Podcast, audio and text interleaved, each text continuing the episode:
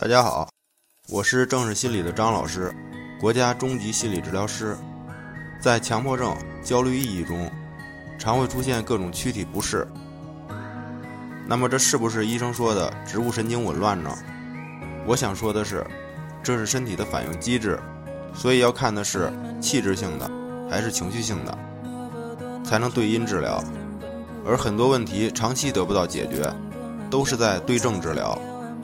这些躯体的感受，就如同生气时会发抖、跑步时会心动过速一样，不是紊乱，而是机制。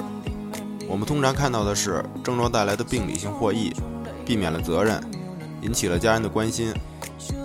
而关键的是，退行中与治疗师的客体关系重建，而成为一个有责任担当、自由向往的成熟的人。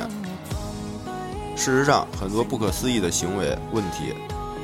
都是来自认为的微不足道的原因。